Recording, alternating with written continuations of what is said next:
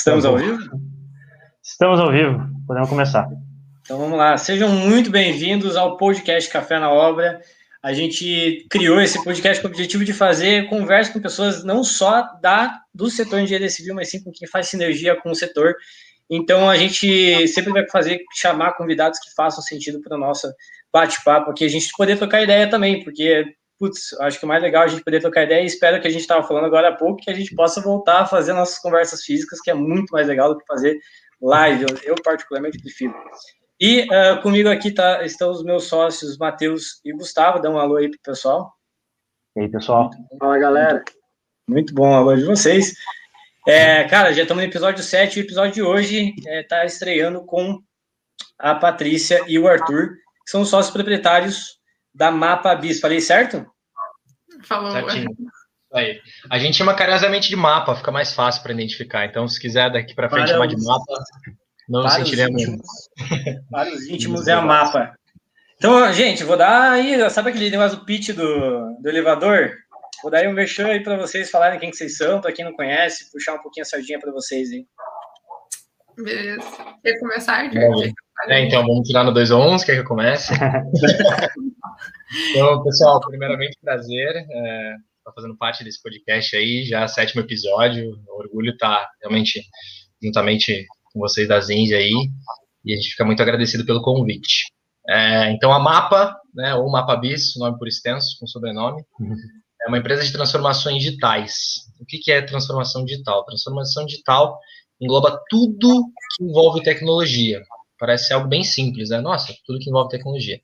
Mas a gente trabalha em cima de otimizar essas transformações e otimizar de que forma as empresas utilizam a tecnologia. Para a gente, a gente gosta de trabalhar muito com empresas de pequeno e médio porte e que estão fazendo essa transição do mundo físico para o digital, né, Yuri? Que você até comentou, né, que a gente não vê a hora de acabar essa pandemia para voltar para o físico, mas a gente sabe que é uma necessidade para o digital, de qualquer maneira. Então, a gente ajuda pequenas, médias, grandes empresas, inclusive, mas o nosso foco principal são pequenas e médias empresas para dar esse primeiro passo, que é o mundo digital. E daí, com isso, a gente conseguir transformar elas para que elas se alavanquem e realmente se sintam confortáveis e adentrar esse mundo. Não sei se contemplei tudo que a Patrícia quer falar mais alguma coisa, mas a princípio é isso. Não, acho que você já falou tudo, só para me apresentar. Eu sou a Patrícia, sou engenheira, eu sou especialista em TI e comunicação, sou sócia proprietária fundadora da Mapa. Acho que o Arthur já explicou da parte do Mapa Bis. A gente fala Mapa porque a Mapa tem dois braços, a parte business, por isso Bis, e a parte social, que é trabalhar com transformações digitais, inclusão digital, é um braço que está se desenvolvendo ainda. Enfim, essa parte business, acho que o Arthur já explicou bem. O nosso, nosso foco é trabalhar com pequenas e médias organizações e ajudar as pessoas a entrarem no mundo digital e se adaptarem, na verdade, a tudo que está acontecendo no mundo. Eu, eu gosto muito de, de tentar, assim, é, eu vou fazer algumas perguntas, talvez vocês vão me achar meio bobo, assim, mas eu gosto muito de adentrar, assim, entender exatamente quando, quando alguém vem aqui e fala o que, que faz, porque eu, eu, tento, eu tento me colocar na posição de alguém que pode estar tá ouvindo ou assistindo. Porque a pessoa que está ouvindo ou assistindo está ouvindo alguém falar assim, ó, eu faço a transformação digital e eu não, nunca fiz transformação digital na minha empresa, eu nem sei o que, que é isso, e, pô, vamos, vamos imaginar alguma coisa, assim, eu sou, vamos imaginar que eu sou um MEI, não sei se é esse também o público de vocês, se for, pode trocar o exemplo, mas, pô, eu sou um MEI, eu sou autônomo aqui, que tô fazendo, tô fazendo meu serviço aí de, vamos pegar um exemplo aí de algum serviço de, de consultoria financeira, consultoria financeira.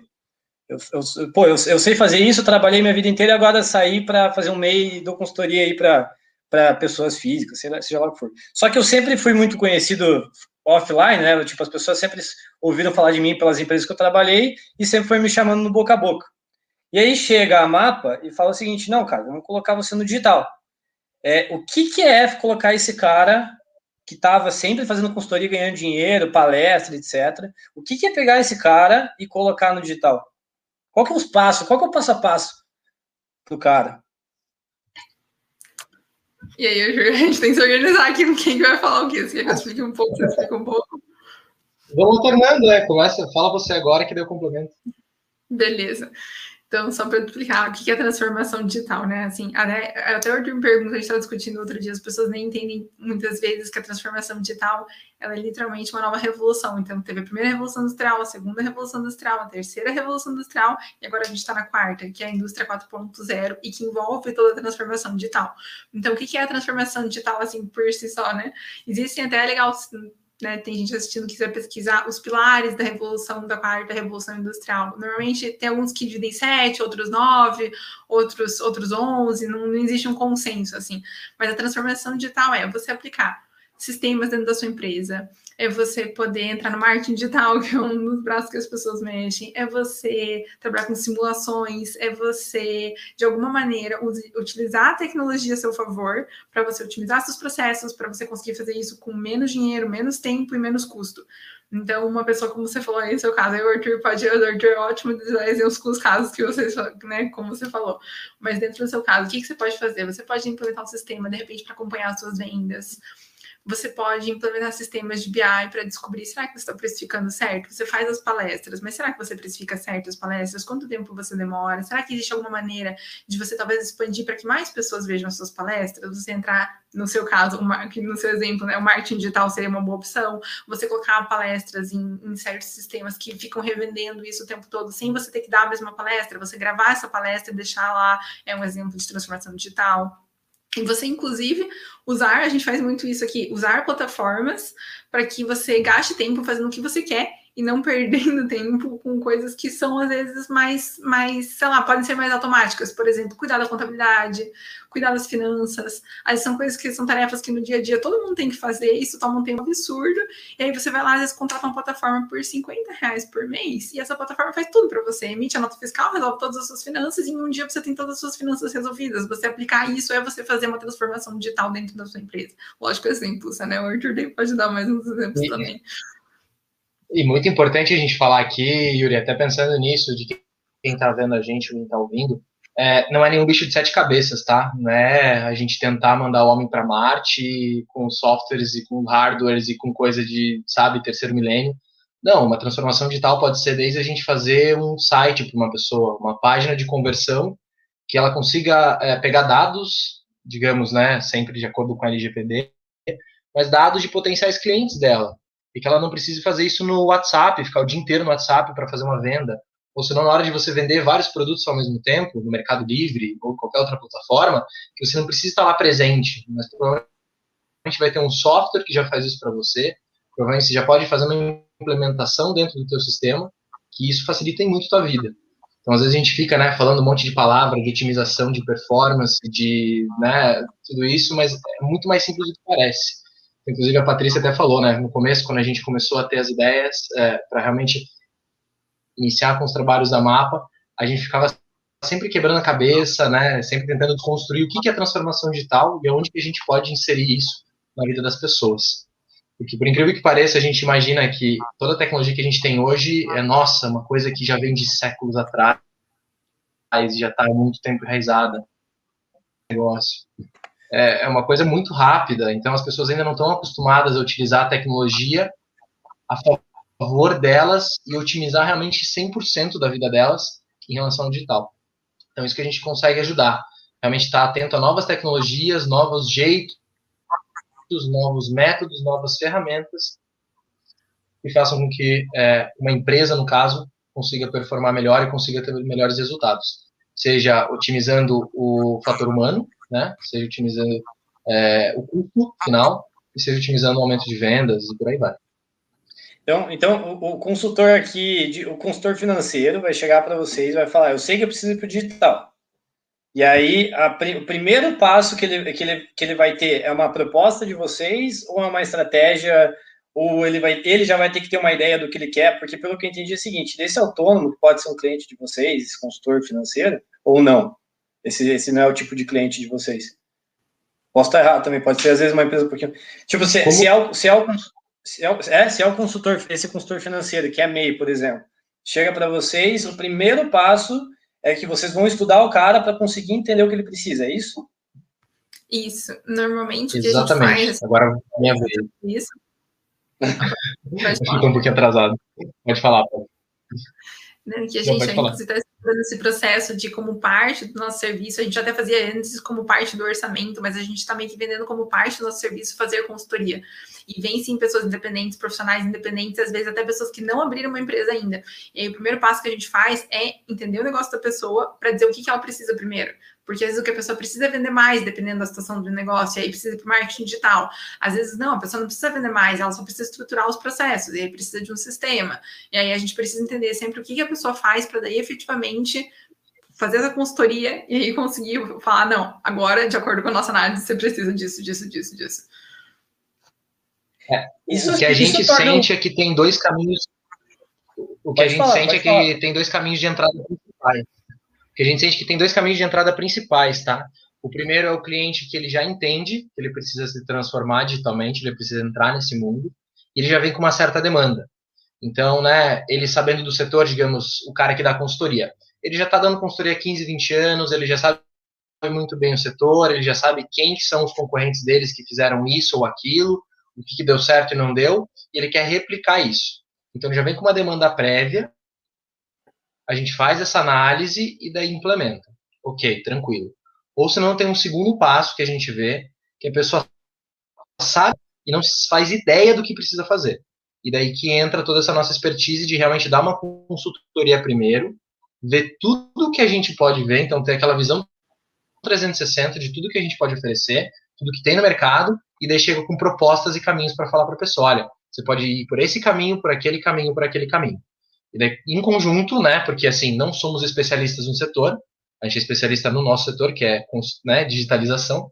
Então, daí a gente bate o martelo juntos para falar assim, olha, você participa de consultorias há 15, 20 anos, o que, que você mais vê no teu setor? É isso? Então, é melhor a gente partir para o plano A. Ah, não, mas eu percebo que tem alguma coisa assim. Não, então vamos partir para o A.2 ou para o B. Tem um plano C aqui também que a gente também traçou. Então, tudo isso depende muito do que, que o cliente final entrega para a gente, o que, que a gente pode devolver através de análise e estudo. Sabe, sabe o que, que eu vejo? Eu vejo que o, o, o, o valor que vocês agregam é muito grande. É, tipo, tô, não, sinceramente, assim, você agrega realmente muito valor para o teu cliente. Só que eu tô, eu, tô, eu tô tendo uma visão e, que parece que todo projeto que entra para vocês é projeto de risco. Tipo assim, todo projeto que tem, é todo lead que entra no funil de vocês é risco. Tipo, eu tenho que gastar minha energia para conseguir vender, né? Ou, ou, não. Tipo, já tem um cara que já você, numa proposta consegue fechar. Porque me parece assim, eu tenho que montar uma estratégia, mostrar o plano para ele, e aí sim é, ele vê se ele quer o plano A ou o plano B. Ou existe um produto perpétuo que é mais simples de fechar uma proposta, que você gasta menos energia no comercial, por exemplo? Existem propostas, existem propostas prontas, porque assim, ele não sempre. Assim, existem situações como o Arthur falou, que a pessoa chega e fala assim, sei lá, o que eu preciso. Eu preciso de uma coisa digital. Eu tô ok, existem essas pessoas. Mas existem demandas que são específicas. A gente tem vários, digamos, produtos que são meio perpétuos, a gente está até bastante discutindo sobre isso, é a nossa discussão recorrente faz semanas, mas nem sempre o, a, o, o, cliente às vezes vem com uma demanda específica que não necessariamente é um produto que a gente tem, mas que a gente pode fazer. Então, por exemplo, essa semana, essa semana tinha uma médica, ela falou: sou dermatologista. Eu gravo os meus exames em CD. E eu eu não tenho as condições de eu gravar em CD, porque eu só nem tenho a entrada para CD. Eu quero um site, ela já tem um site, eu quero que vocês reformulem, eu quero uma intranet, uma área nesse site que a pessoa possa clicar, colocar um login, colocar uma senha, vai ter um protocolo, eu vou anexar esse exame em algum lugar, isso vai inclusive economizar meu tempo, porque eu subo o exame lá, em dois segundos eu coloco o exame lá, e eu preciso que eu simplesmente no final de uma consulta fale, ó, tá aqui o número do protocolo, como grandes né, empresas de saúde já fazem, e que a pessoa possa acessar isso no meu site. E aí essa pessoa já veio com uma demanda, a gente já sabe que a demanda dela, ela já identificou o problema dela, pode ser que no futuro a gente possa agregar e fazer consultorias e aí trazer sugestões para ela. Olha, a gente pode acrescentar um aplicativo, a gente pode fazer isso, pode fazer aquilo, mas ela já veio com uma demanda específica. Esse é um projeto que eu faço orçamento e aí eu, eu vejo quanto custa entrego. Não, não é uma coisa que eu preciso necessariamente fazer uma análise prévia com a pessoa. Aí vai fazer parte do projeto eu fazer uma análise no sentido de ah, ver qual é a melhor plataforma, qual é a melhor forma de integração, se eu desenvolvo esse negócio do zero, aí, enfim. Essa análise aí já está dentro do custo do projeto mesmo. E ainda existem algumas formulinhas já consagradas, né? Então, a gente pensa igual traçando um paralelo todo mundo acha que mercado de valores é uma loucura, uma maluquice e tudo, mas até no mercado de valores, se você utilizar Fibonacci, você consegue fazer uma análise de tendência. No nosso setor é a mesma coisa, então a gente tem análise de tendência que a gente sabe que se esse consultor, por exemplo, vier com uma demanda X, a gente já teve na nossa carteira de clientes esse tipo de demanda e a gente replica com as especificidades que ele precisa. Então, assim, realmente, é, a gente acha que existem N caminhos, infinitos caminhos, mas com essa análise de tendências aí, a gente consegue realmente traçar já ter essas fórmulas um pouquinho mais definidas. Que massa, cara. Você, você, vocês são. A, a Patrícia, acho que é engenheira, né? Eu também sou engenheiro. Ah, você também é engenheiro? Engenheiro civil da Federal. Gustavo. Na mesma sala que esse. Na mesma sala, 2011. Panelinha, panelinha, panelinha. Conflitos de interesse, é mentira. é, você, vocês vieram dessa, desse setor e acabaram indo para marketing, mas eu acho que vocês têm muita relação que vocês conseguiriam trazer, pra, porque assim, querendo ou não, nosso público é é voltado para civil e tal. A gente está em, em, ecossistemas que não necessariamente tem só construtora, mas tem empreiteiro, tem, sei lá, fornecedor de material de construção. E é aquilo que a gente estava falando logo mais cedo, né? Eu sei que vocês não, pelo que eu entendi, vocês não têm um cliente desse setor em específico, mas é aquilo que a gente estava falando, né? Existe uma. Existem setores que ainda precisam quebrar um paradigma muito, muito grande. A gente vem falando vários podcasts, que é engraçado, quando a gente foi criada, a gente falou o seguinte, cara, provavelmente é, é, é, o setor mais antigo, logo o que, que você pensa? Se é o mais antigo, é o que está mais tempo, que já, já colocou na cabeça que precisa melhorar mais, mais tempo. E, cara, é, meu Deus, é muito contrário, assim, a gente vai em vários lugares e que a inovação é o Excel, a gente sempre fala isso. Uhum. E, e existem setores que eu acho que são parecidos, assim, tem, tem uma analogia de algum setor específico, que não precisa ser construção civil, mas que vocês adentrarem, vocês perceberem que existia uma um atraso muito grande, porque você falou, meu Deus do céu, você chegou até a levar um susto assim, falou, meu Deus, tem muita coisa para fazer, sabe? E às vezes é uma coisa muito simples, que nem você falou de CD, às vezes é uma coisa básica que você conseguiria, às vezes, um drive, é, matar o problema da dentro do dia, pelo menos paliativa, né? Deixa eu só complementar a pergunta do Yuri. Na semana passada a gente conversou com o Osni, que é dono da Melro, que é uma imobiliária digital. Vou resumir assim, mas não é só isso, né? É, e ele falou para a gente sobre o tempo de maturação do cliente, que às vezes você não consegue chegar com um negócio totalmente digital e totalmente inovador. Vocês passam por isso também de ter que dar passos bem lentos, assim, falar, ó, primeiro vai para o Excel, depois vai para um form, sei lá, tipo, automatizar as coisas aos poucos, assim. É, sim, a gente, eu pode complementar, a gente passa por isso. É, normalmente, só, Matheus, a gente não faz, assim, por exemplo, não, a gente não faz tanto esse processo do Excel. A gente é, vai mais direto, digamos, para a plataforma, depois a plataforma para um aplicativo, assim, a gente já vai nos, mesmo os Boa. baby steps não são tão baby steps assim, né, para a pessoa. é, e sobre o que você perguntou, Yuri, tanto que assim, né, também mais um comentário, né, Matheus, é, os clientes que a gente tem, a gente tem vários clientes que já estão um ano, um ano e meio com a gente, daqui a pouco vai bater dois, mas porque é isso, é um processo muito vivo, assim, essa parte de transformação digital, porque o tempo todo, tudo é muito novo, então meio que cada, literalmente, cada dia que passa, daí a gente fez uma coisa, daí no dia seguinte, ah, tem uma coisa melhor, e aí, então a gente fica o tempo todo melhorando. E sobre a questão dos setores, o que a gente percebe? A gente até pode falar um pouco da construção civil, mesmo não tendo nenhum cliente, acho que não é um problema. Podemos conversar um pouco depois sobre imobiliários, incorporadores e falar sobre isso como um todo, mas normalmente setores tradicionais são os que mais são fechados porque justamente você é tradicional, então você já tem um processo batido, você já faz aquilo daquela maneira faz 50 anos, 100 anos. Então, na verdade, quanto mais antigo o setor, que é a sua pergunta, né, Yuri, assim, outros setores, assim, a área médica, justamente, uma pessoa que é super moderna e fala pra gente que faz um CD o negócio ainda, entende? Uhum. Então, acho que quanto mais tradicional o setor, mais difícil de, é de quebrar isso, porque já está consolidado, já funciona daquela maneira. Se já funciona, por que, que você vai mudar? Nem sempre você vê a valia, nem sempre você vê o ganho que aquilo vai te trazer, sabe?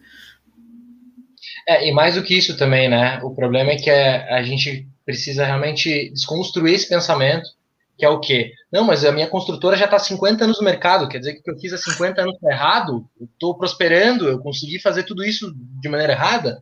Não, não é bem assim, você pode otimizar isso, você pode melhorar isso, né? Então, até pegando esse gancho aí da engenharia civil e da transição, o meu início dessa jornada foi realmente quando eu fui fazer o meu TCC o meu TCC foi fazer um mapeamento das construtoras de Curitiba que utilizavam ERP.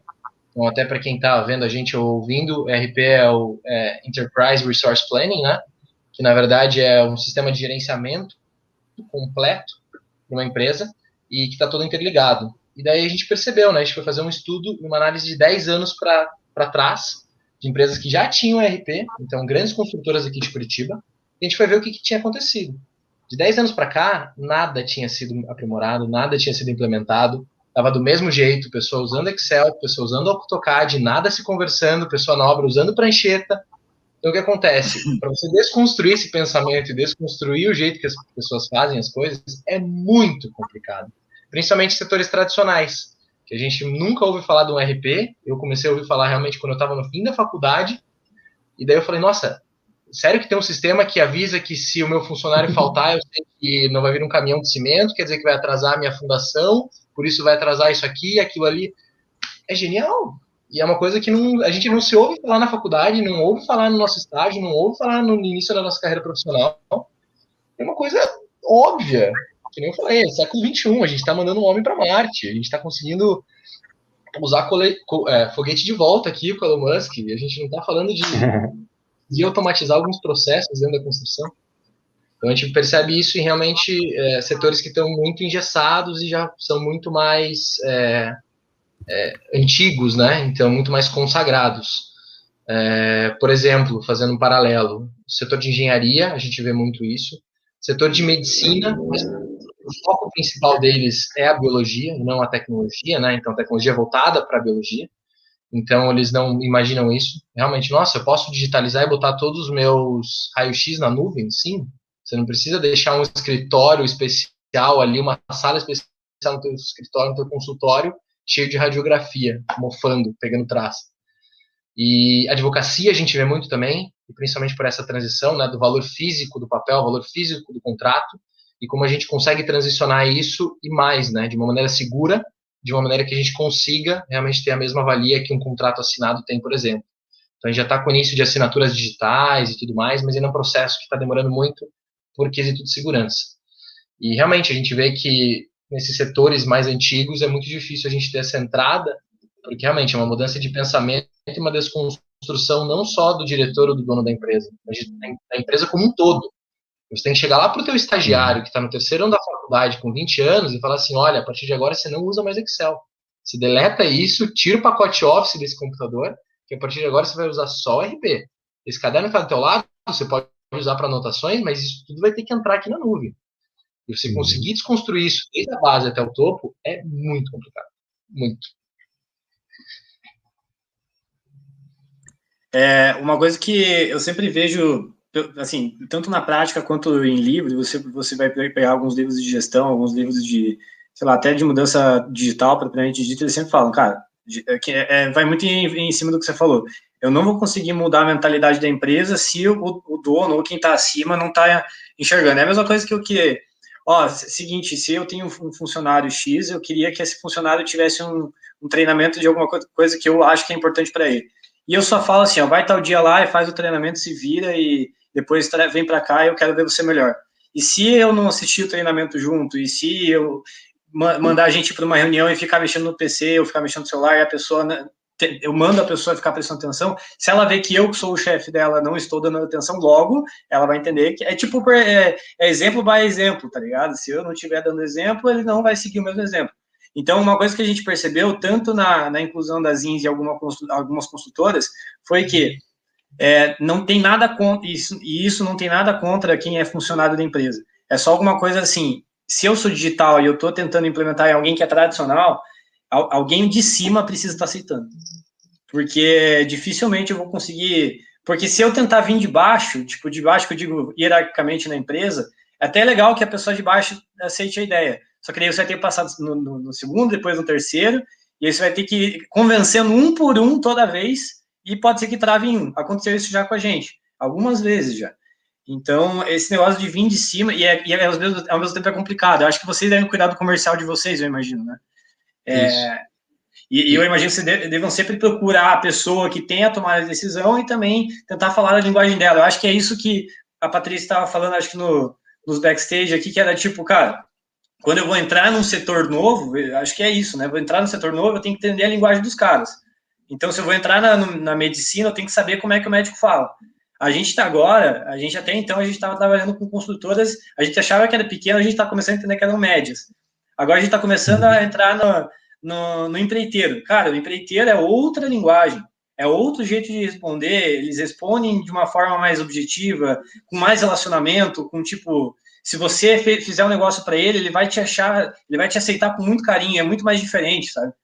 É, uhum. E aí, eu acho que entendo, acho que é muito, tá muito nessa pegada, assim, vocês, vocês sempre demoram muito a decidir um setor novo, vocês, vocês decidem qual setor entrar ou vai pela oportunidade? Qual que é a decisão de entrar num setor é, novo para vocês? A gente tem toda a estratégia da empresa, a nossa ideia meio por semestre. A gente está batendo nisso agora, assim, inclusive, literalmente, assim, nessas últimas duas semanas, de novo, é que a gente está pensando, ah, como a gente vai fazer essa mudança de setor, em quais setores a gente vai primeiro bater, assim, lógico, bater porque a gente já trabalha com alguns, mas a gente vai continuar com esses ou não continuar com esses. É, esse processo de mudança, até só fazer um comentário, que eu achei bem legal que você falou sobre, né, tomadores de decisão. Quando você vai entrar no setor, não é só a, a, não é só além da linguagem, de você entender a linguagem da pessoa, entender a linguagem do setor, você também precisa entender como funcionam os processos daquele setor. Porque todo ponto da digitalização, a gente implementa o Pipefy, que é uma plataforma que eu acho sensacional, porque pode ser um CRM, pode ser um RP. O cara, o Pipefy é uma plataforma assim, genial. Os caras usam uma metodologia de Kanban que foi feita lá no Toyota em 1920, e os caras usaram em 2021 e a empresa estourou assim em seis anos. E aí, a primeira coisa que eles falam quando você vai vender para alguém novo é descobrir quais são os processos complexos que são simples de fazer e que demandam muito tempo das empresas e quais são os processos de baixa complexidade, mas que, mas que pelo contrário, né? os processos complexos que demandam pouco e os processos não complexos que demandam muito. Então, por exemplo, o processo de compras é um processo que, em teoria, é um processo não complexo, porque existe uma, um, um, processo muito. Ele é muito. Uma coisa, depois a outra, outra. Você faz o orçamento, depois. É, é muito passo a passo. Processual, exatamente, é muito passo a passo. E ele é um processo que ele não é complexo, mas normalmente ele exige muito porque tem todo, toda uma coisa que você tem que fazer, tem que fazer orçamento, pegar mais de um orçamento, e lá, assim, é, ele é um processo trabalhoso, ele não é complexo, mas ele é um processo trabalhoso. E existem coisas nas empresas que são o contrário. Às vezes são processos são extremamente complexos, mas que acontecem fácil ou que não impactam muito na empresa, apesar de serem complexos. Então, não é só você ir atrás de tomador de decisão. Quando você entra numa empresa nova, você tem que descobrir um setor novo quais são esses gatilhos que são processos que não são complexos, mas que exige muito das empresas, como o processo de compras, porque normalmente esses são os mais fáceis de você digitalizar, porque são processuais, então é fácil de você conseguir fazer uma mudança e a pessoa vê a mudança, porque ele tem um grande impacto na organização. O processo de compras é um ótimo exemplo disso. Entende? Às vezes isso é importante quando você vai, quando você vai mudar nas empresas, quando você vai entrar no novo setor. Então a gente também coloca isso na balança, sabe? Não é só questão de ah, agora qual setor a gente vai entrar. A gente vai também olhando porque, por exemplo, o setor de engenharia civil é um setor que tem vários processos muito complexos e, e, muito trabalhosos, assim. Então, isso também impacta na gente na hora de digitalizar, sabe? Às vezes é mais fácil digitalizar um processo de vendas, que é uma coisa que é mais padrão nas empresas, do que um processo novo numa empresa que a gente não conhece, num setor que a gente não conhece. Então, é isso que a gente coloca na balança, sabe? E, e muito do que a gente faz também, né, além desse é, olhar empático, né, para o nosso cliente, o nosso parceiro, é muito legal porque a gente vem com um olhar novo, né? O problema, às vezes, é que a gente está tão debruçado, às vezes, por semanas, meses e anos no mesmo problema, que você só vai ter aquela mesma visão. Como quando a gente era criança, né? Que a gente tinha, tentar, tinha que tentar matar o chefão ali fim de semana e não conseguia de jeito nenhum. Passava sábado e domingo tentando. Se dormia, chegava segunda-feira com um novo olhar e conseguia matar o chefão. Uhum. Então, uhum. é isso que a gente gosta muito de fazer, né? Entrar nas empresas e dar esse olhar novo, dar essa visão nova de, opa, calma aí, mas por que você não faz desse outro jeito aqui? Mas saber que tem essa outra forma de fazer, qual que é a tua dor? Não, mas se a tua dor é essa, já tem algo que a gente tem aqui, já tem uma ferramenta que existe para sanar a tua dor. Então, vir com esse novo olhar também é crucial para que a gente entre na empresa e consiga fazer essa mudança. Legal, legal. É, a gente vê que na, na, na, construção, principalmente a gente está vendo isso, é, eu vi durante a faculdade, os piás estão vendo agora, que a gente tem, putz, a gente tem é, empresas super bem estruturadas, que geralmente são as incorporadoras, é, não tanto, mas é, parece que elas são mais estruturadas no sentido digital, porque eles mexem muito com venda. Parece, né? Parece ser uma, é, é uma opinião minha, uma impressão minha, mas é, quanto menos ligado a vendas, quanto menos controle de, de, de fluxo você tem, parece que vai ficando menos digital. É, então, se a gente fosse pensar que os, os processos mais complexos estão na incorporadora, estão na imobiliária, e eles são mais digitais, por que, que os caras que são mais simples, é, que são os empreiteiros, os construtores que têm putz, dois, três projetos em paralelo, já são mais manuais, sabe?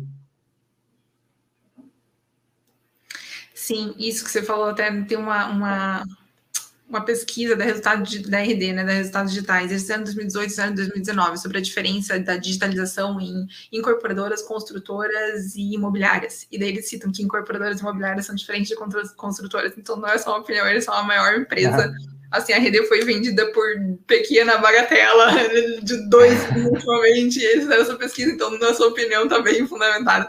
E aí eles falam justamente isso, que os processos de venda são os primeiros a se digitalizar, até porque, de novo, aquilo que a gente estava falando antes, as pessoas quando vão para o digital, elas olham para o marketing digital.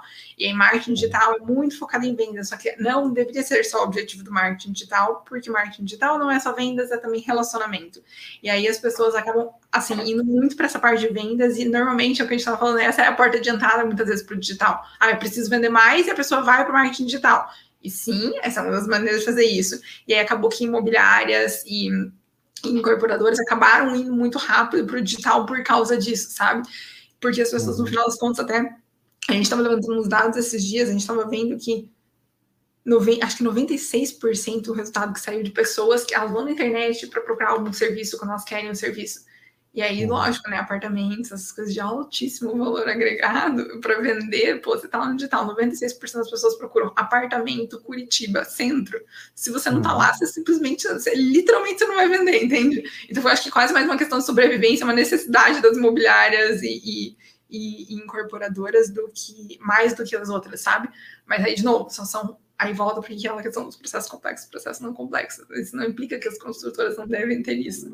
Elas só não têm na, com o mesmo objetivo, sabe? As construtoras deveriam olhar mais isso para processos internos, que é o que a gente sente, as pessoas às vezes usam muito digital externo.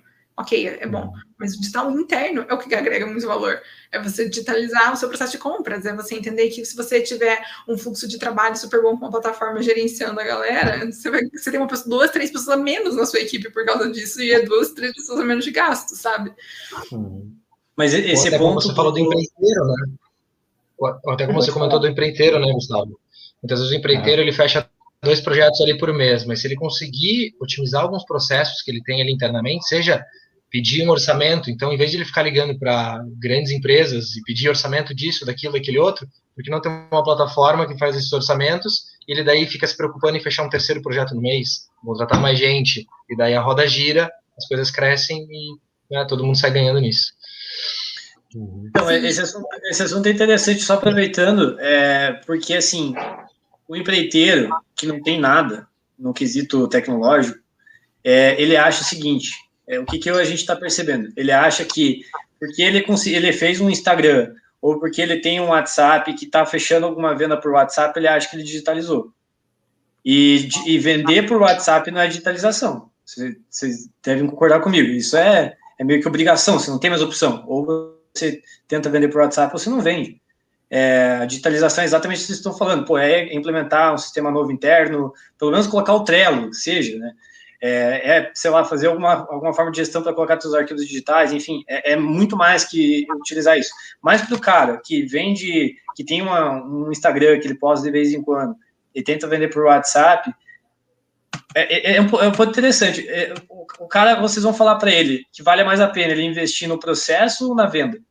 Na, tipo assim, vamos digitalizar mais a tua venda ou vamos digitalizar mais o teu processo? Porque ele vai ter que começar por um caminho, né?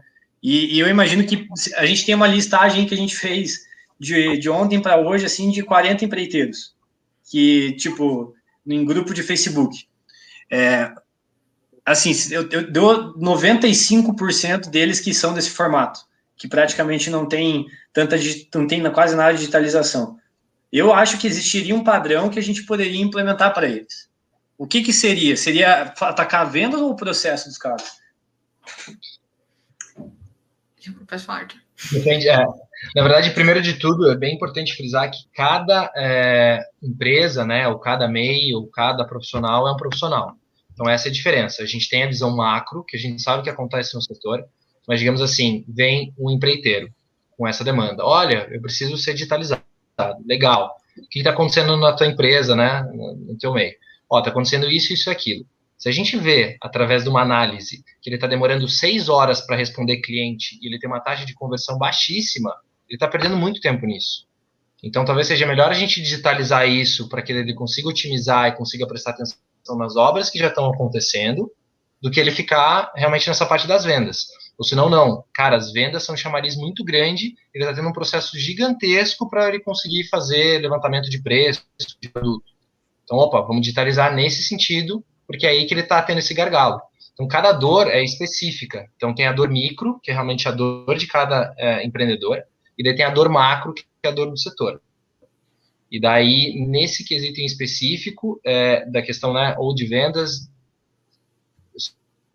só não lembro qual foi a pergunta, se era do setor de vendas ou o de... Ou do processo interno. De produto, certo?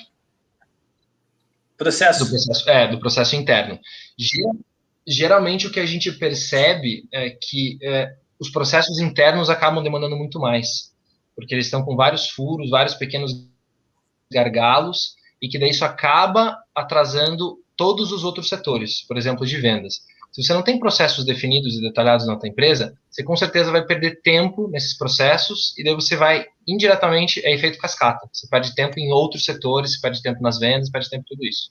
Se você consegue estruturar os processos internos da tua empresa e saber exatamente quais ações tomar quando X, Y e Z situações acontecem, você consegue ter mais tempo até para ficar três, quatro horas por dia no WhatsApp, mandando proposta, conversando com potenciais clientes, trocando ideia. Então, isso muito a gente vê, que realmente as pessoas elas têm uma visão geral do processo que elas precisam fazer. Só que esses detalhamentos é aí que a gente entra para conseguir consertar isso. E daí conseguir realmente sanar esses gargalos que tem em processo, é, é isso que é a, a, o ponto-chave e a mudança de chave mesmo para um empreendedor conseguir crescer. Sim, acho que não. Acho que o já falou tudo, Yuri. Acho que não, não existe assim um padrão, sabe? De novo, isso também depende de cada cliente. Uma empresa grande é o processo de compras. O prazo desse empreiteiro, ah, vai fazer o processo de compras da maneira, vai ligar lá, beleza, vai puxar quem precisa, chega na obra, ok, tá tudo resolvido. Só que às vezes assim, ah, será que você tá gastando mais dinheiro? Que às vezes nessas dia a dia, isso é muito comum, a gente vê isso. Vai no telefone no dia a dia ah, liga para não sei quem, quando você vê, você está perdendo dinheiro, porque às vezes você fez uma conta na cabeça que na hora parecia, ah, a gente já fez muito isso, e aí a gente vai ficar financiando e fala, gente, por que, que a gente fechou isso por esse valor? Só que se você tem isso ao longo do tempo, tudo no mesmo lugar, tudo na mesma plataforma, você começa a analisar, você começa a ver, nossa, estou perdendo dinheiro aqui, nossa, eu podia fazer uma negociação, pô, eu estou fechando X mil com esse cara por mês. Será que não era de barganhar e falar, ei, me dá 10% de desconto? Ou será que não vale a pena? Às vezes, ah, um produto é mais caro num lugar, é mais caro no outro, mais, mais barato no outro, mas aí aquele lugar você está com um frete mais barato, às vezes, sei lá, tem que começar a fazer esses cálculos para compensar, porque a gente perde muito dinheiro, muito dinheiro dessa maneira, sabe? Não adianta, números não mentem. A gente acha que bota é. o lado sentimental, né? Quando a gente inicia um negócio, quando a gente toma decisões de alto risco, mas a gente bota muito. Nós somos seres humanos, não adianta, é intrínseco a nós. Uhum. Então a gente conseguir realmente desconstruir isso, utilizar números no processo de tomada de decisão, isso é fantástico. Saber, ah, não, mas eu faço isso há 30 anos. Sim, você faz há 30 anos, está perdendo dinheiro. Olha aqui, ó, os números não mentem. Você pode até achar que eu estou mentindo, mas os números não mentem. É, só voltando ali um pouquinho, Yuri, eu achei muito legal também a tua colocação, que você falou assim, ah, é, hoje em dia é óbvio, não adianta, você fala no WhatsApp com clientes finais e tudo mais. Isso é muito legal também fazer essa distinção. As pessoas muitas vezes não entendem, e até eu, quando comecei nesse caminho, nessa jornada, é, não entendia muito bem, que é desconstruir qual é a diferença de você se digitalizar e uma coisa que é óbvia, que acontece naturalmente. Então, por exemplo, esse exemplo mesmo do WhatsApp. Ah, não, porque eu já estou digital, porque eu converso com todos os meus clientes no WhatsApp. Sim, mas na verdade você só substitui um jeito pelo outro. Antes era ligação no telefone, agora é por palavras. Mas isso não é digitalizar, isso é seguir uma tendência.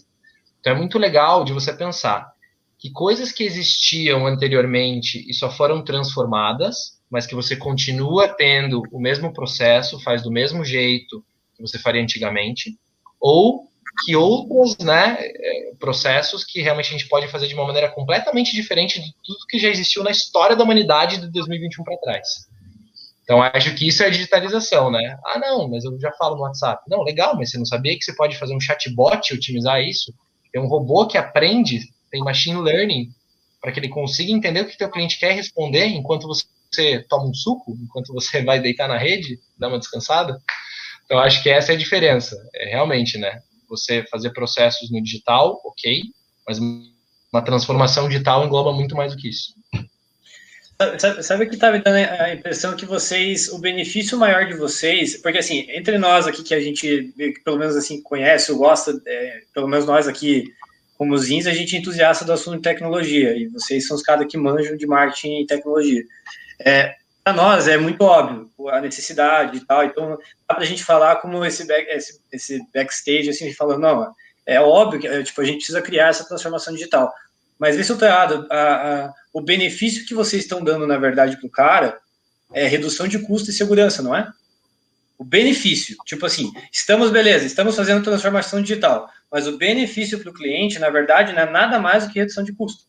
Tipo assim, vamos, vamos, que nem você falou, pô, o teu tempo vale sete reais a hora.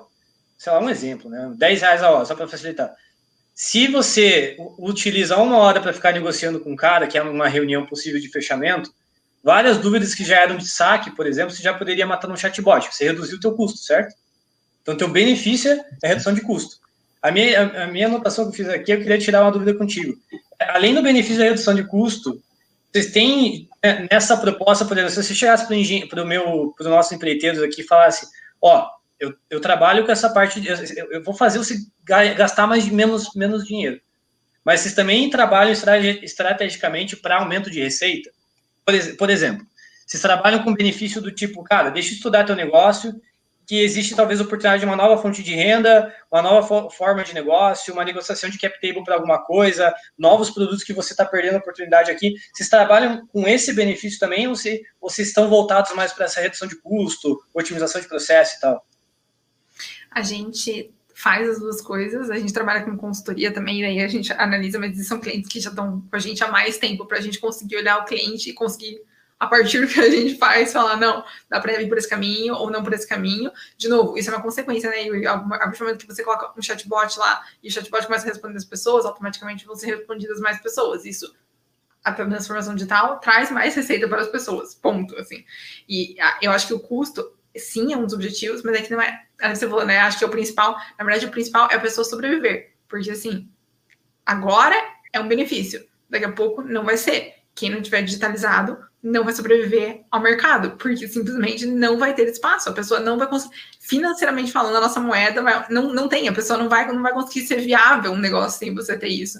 Mas sim, a gente faz todo esse processo o custo, no final das contas, assim, no final das contas é para gerar tudo em torno do dinheiro. Nós temos um capitalista e temos que aceitar isso. Enfim, no final das contas é isso. Mas aí essa questão de ah, trazer mais fontes de receita ou conseguir depende muito da nossa imersão dentro do negócio, sabe? Precisa realmente entender a pessoa para saber que outras coisas que a gente pode fazer, porque aí é que tem aqueles caminhos que você falou, entendeu? Como é que a gente pode trazer novas fontes de receita? A gente precisa entender a pessoa, porque às vezes é a questão da venda, às vezes são os processos. Então, para a gente conseguir falar que é isso ou aquilo, a gente precisa entender melhor o negócio. É, e, e, falando de uma maneira bem direta e simplista, inclusive já tivemos e temos, né, conversas muito filosóficas, eu e a Patrícia, mas no mundo de, dos negócios, no mundo capitalista, tudo se resume a dois fatores principais, né, tempo e dinheiro. Se eu tivesse uns zeros a mais na minha conta e 48 horas no meu dia, meu Deus do céu, o que eu não faria? Então, e sendo um pouquinho mais simplista ainda, né? Na verdade, tudo se resume a tempo. Porque, na verdade, por exemplo, quem é CLT, você trabalha oito horas por dia, o que está fazendo? Não, estou trabalhando, mas o que? Você está vendendo o teu tempo e tem gente que está pagando pelo teu tempo.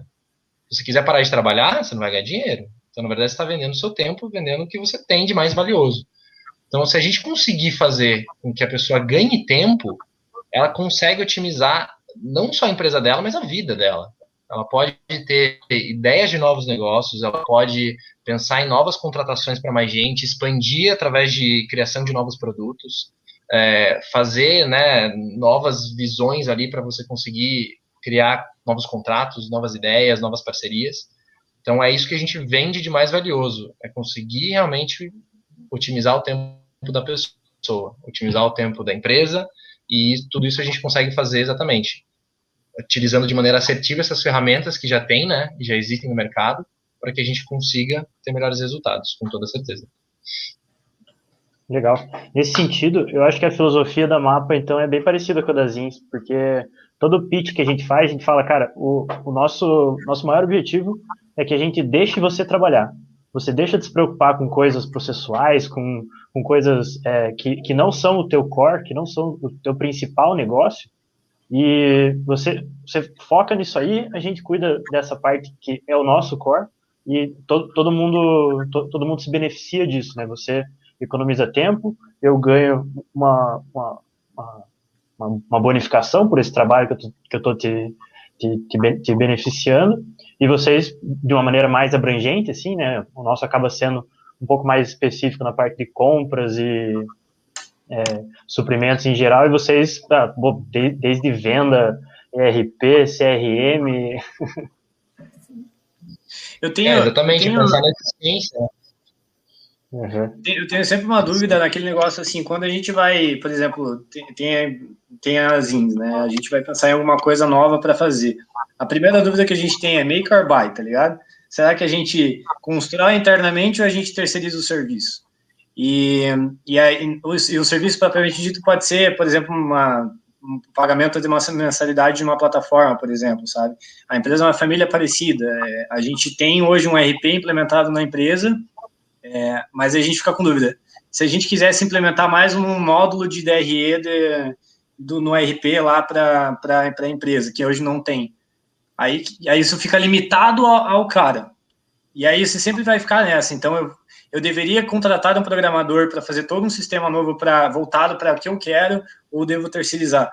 E eu acho que o empreiteiro, óbvio que talvez não tenha tanto essa dúvida assim, mas eu acho que ele, ele, ele eu, isso é um sentimento, daí já não é um, um, algo real, assim, mas eu tenho um sentimento do tipo assim, que chegue a mapa para empreiteiro e fala que ele precisa mudar e fala todos os benefícios que ele pode ter, mas eu tenho receio que ele vai ter medo de ter várias plataformas que ele vai ter que gerir.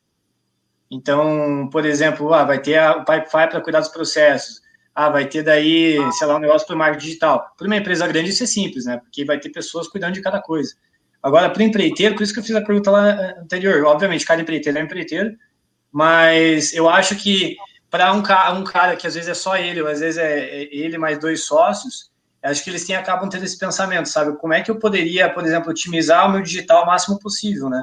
Então, por onde começar, qual caminho começar, qual, qual realmente é, vale a pena, qual que é o primeiro a implementar, será que é um RP, será que não é? É, é uma dúvida, é uma dúvida cruel, né? Porque eu estava pensando aqui agora, pô, o modelo de negócio de vocês. Hoje, o modelo de negócio de vocês, vocês pensam ele como ser escalável, dado a, a, a você sempre, a cada projeto precisar estudar o caso do cara? Sim, é justamente a discussão que a gente estava tendo, assim, nosso modelo de negócio ele pode ser escalável considerando inteligência artificial e aí possível plataforma, que eu não vou entrar em detalhes, porque isso é uma coisa bem pessoal do nosso negócio, enfim, até uma estratégia do nosso negócio. Mas sim, dá para ser escalável com uma questão de, de, de novo, de IA que dê para interagir com a pessoa, sabe? É, e aí, Yuri, sobre essa questão de né, uma pessoa só mexer com muitas coisas, um dos, um dos pilares da indústria 4.0 é a integração dos sistemas, que é uma coisa que a gente vende. Então, hoje, a gente tenta, e esse é um dos ganhos da transformação digital. A ideia, inclusive, do ERP é isso: é um sistema de gestão empresarial. Então, a ideia, a gente sempre tenta integrar tudo que a gente faz, mesmo que a gente use N plataformas, a gente sempre dá um jeito da informação circular, a mesma informação por plataformas diferentes, para a pessoa, no final das contas, ter toda a informação, a principal que seja, dentro de um lugar só, sabe? Então, assim, aí lógico que você falou, né, de ah, mas desenvolve mais, desenvolve menos, aí também vai de, analisar o quão oneroso é você desenvolver uma coisa a mais. Tendo aí um tempo de retorno de um ano, um ano e meio, vale a pena normalmente fazer, né, por conta. Uhum. Mas a gente sempre faz essa, essa integração com um todo, sabe? Uhum. E outra também, né, Yuri, bem importante falar, como eu tinha comentado no começo da nossa conversa aqui no nosso papo, é, o mundo digital ainda é muito novo para nós seres humanos, tá? Como eu uhum. falei, a gente acha que, nossa, nós sabemos utilizar ao máximo, conseguir espremer o máximo que a tecnologia pode nos proporcionar. Mentira. Assim, a gente usa um décimo, talvez, um centésimo do que a gente poderia otimizar nossas vidas para isso. Hoje mesmo, é, eu estava indo comprar uma coisa na internet, o cartão físico não estava funcionando, deu caramba, mas o que, que eu faço? Vou ter que voltar para casa e tudo. Sim, tem cartão virtual hoje. Eu peguei, abri o meu aplicativo do banco e usei o cartão virtual. Então, são coisas que a gente acredita que, nossa, estamos super digitalizados e tudo. Mas ainda é um processo, é, ainda é um processo. O que a gente está vendo, principalmente agora, no século XX, né, 2020, 2021, o crescimento e a entrada de muitas startups e muitos negócios novos. Grande parte desses negócios podem e devem prosperar, eu acredito que sim, mas ainda está tendo muito essa aglomeração, está tendo muito esse, esse inchaço no setor, que é o quê? Várias ideias interessantes, várias ideias inovadoras, mas muitas vezes ideias repetidas ou feitas um rebranding para aprimorar elas.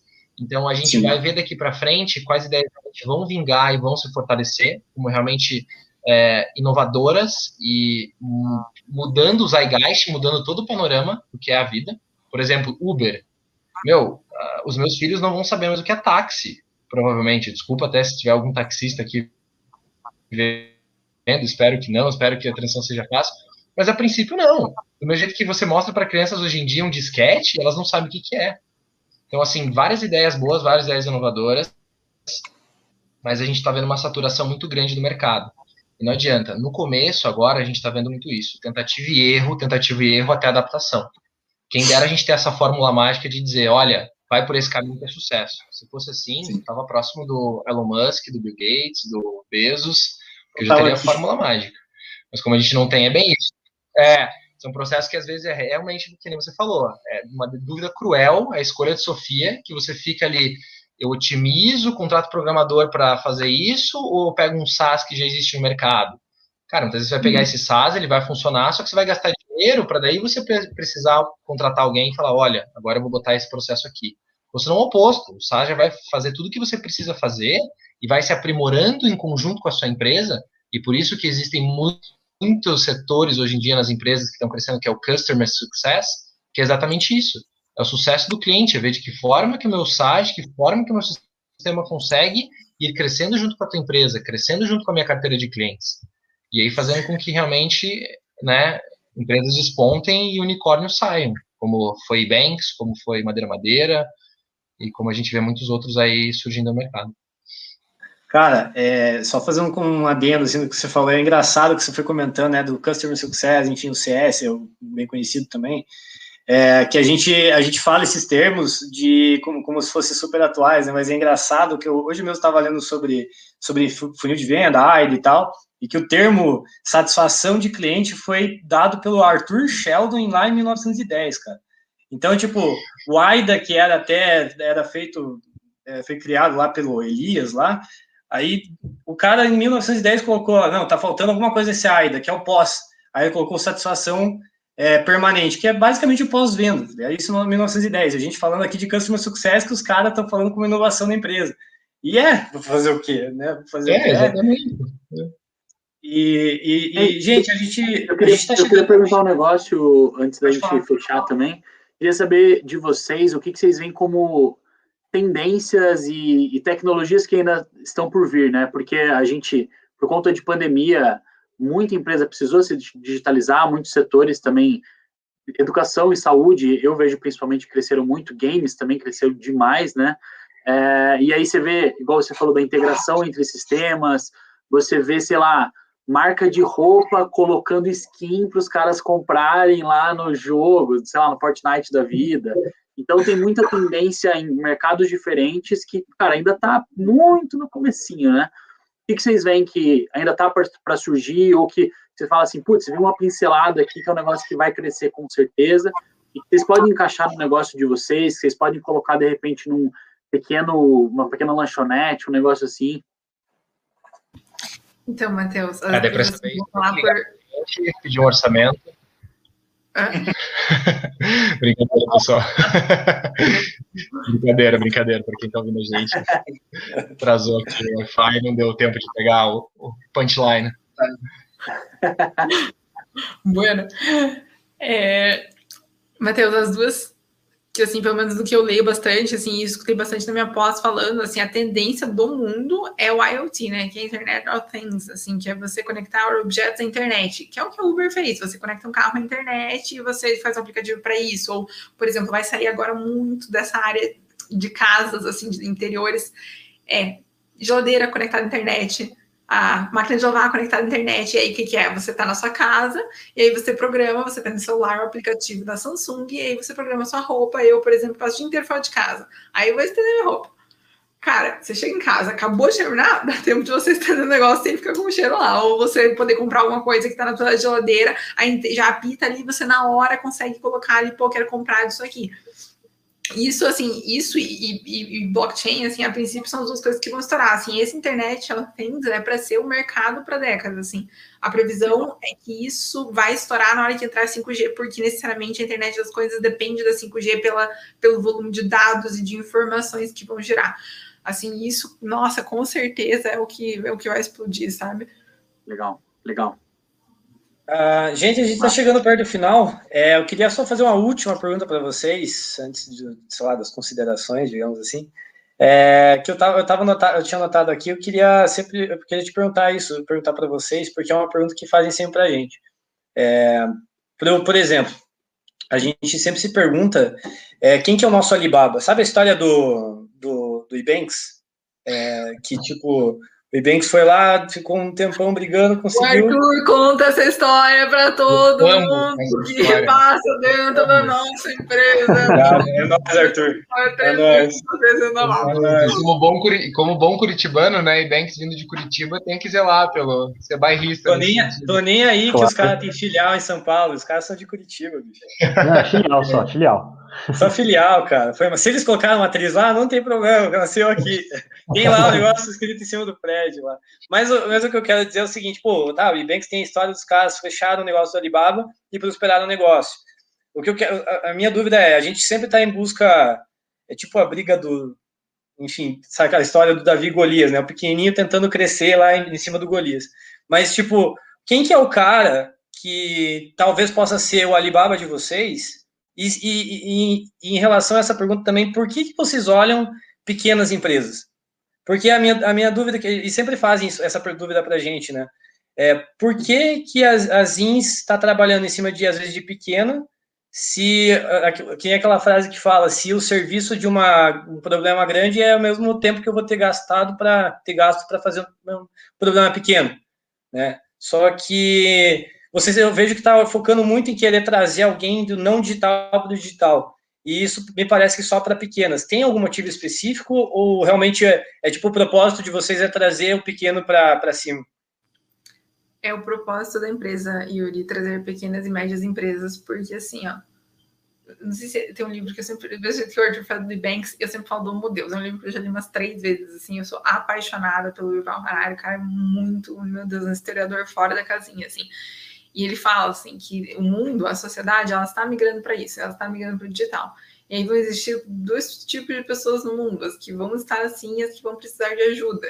E assim, não tem espaço para todo mundo, entende? Quanto mais pessoas, quanto mais menores empresários você conseguir ajudar, mais você está ajudando a sociedade nesse sentido. Na hora que a geladeira tiver conectada à internet, se tiver a Amazon lá, é da Amazon que vai se comprar. Mas se eu conseguir chegar para o mercadinho que eu compro faz 15 anos que mora perto da minha casa e falar, cara, coloca o aplicativo, na hora de sair a geladeira Samsung, você vai estar tá lá, eu compro de você, não na Amazon. Essa pessoa precisa estar tá lá, porque senão não vai sobreviver. E se essas pessoas não sobreviverem, isso cai, cai automaticamente isso sobrecarrega uma parcela da população. Se você não conseguir distribuir isso, você e você está carregando essa parcela da população, essa parcela da população vai ficar carregada em cima do, não tem, alguma coisa vai ter que acontecer com a, a, a, minoria. Então você precisa conseguir ajudar a minoria para que essa minoria não seja tão minoria assim. Então o papel da mapa é ajudar os pequenos e médios empresários por causa disso, sabe? Ah, e mais do que isso, desculpa te cortar, Paty, não sei se tinha mais considerações, mas mais do que a democratização desses pequenos né, empresários, a gente também tem medo dessas grandes corporações tomarem conta. Então, terminando aqui até o podcast, recomendo, mas acredito que todo mundo já deve ter visto, Dilema das Redes. Quanto mais a gente concentra o poder na mão de grandes empresas, mais elas vão ter a faca e o queijo na mão. E isso é uma coisa que a gente não imagina para o futuro. Não tem como isso acontecer. É, até ultimamente está na justiça americana lá, a Ubisoft, claro, né, desenvolvedora de games que é grande, conseguiu bater de frente com a Apple. Mas por quê?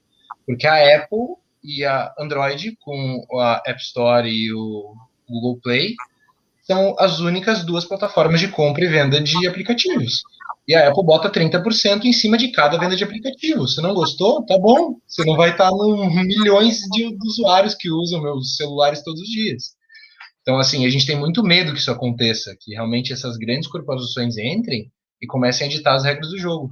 Então, o processo é isso, a gente democratizar, né, da maneira mais sustentável possível, para que o dono do mercadinho consiga entrar, para que o pequeno empreiteiro consiga entrar no jogo e para que a gente consiga ter uma distribuição desigual e para que a gente não crie cada vez mais um abismo que a gente vê exatamente isso, né? O Golias ficando cada vez mais Golias, 1% tendo todo 99% e os 99% sofrendo. Então, por isso até que eu gosto de história. Exatamente, eu gosto de histórias quando a GameStop ia quebrar e daí o pessoal se juntou ali através do... Eu me lembro qual que foi, e daí começaram a comprar a ação da GameStop, reverteram Sim. o jogo lá. Então eu gosto de histórias quando o Davi luta contra o Golias e ganha. Ah, bela história para contar para tipo para tipo para Zins que está crescendo e aí vê uma grande do lado e a gente fala, ah, velho, começa resolvendo um probleminha que um probleminha que o cara não resolve e de repente ele se torna grande. É que nem a Amazon, cara. O cara começou com um negócio que era só vender livro online. Então, no fundo, no fundo sem, só um adendo, sem falar que eles acabaram de lançar um negócio novo agora, que você consegue comprar produtos internacionais pela Amazon agora com frete grátis, pelo que eu vi. Né? Ah, eu vi que absurdo, cara. Que raiva, né? o cara que tava pensando, o cara tava pensando em fazer dropship, importar um bagulho e se ferrou, né? Uhum. Pois é. Mas enfim, gente, obrigado pelo tempo de vocês, de verdade. A gente agradece. A gente sabe que é pô, uma hora aí de vocês, às oito da noite. Então a gente agradece de verdade. O podcast vai estar salvo nas plataformas que a gente conhece, as mais conhecidas, e também essa live que a gente tem que fazer, infelizmente, é, online, vai ficar salva também no YouTube para todo mundo assistir. Beleza? Obrigado, gente. Obrigado.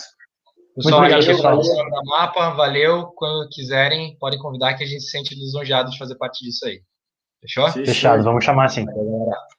Show de bola, valeu.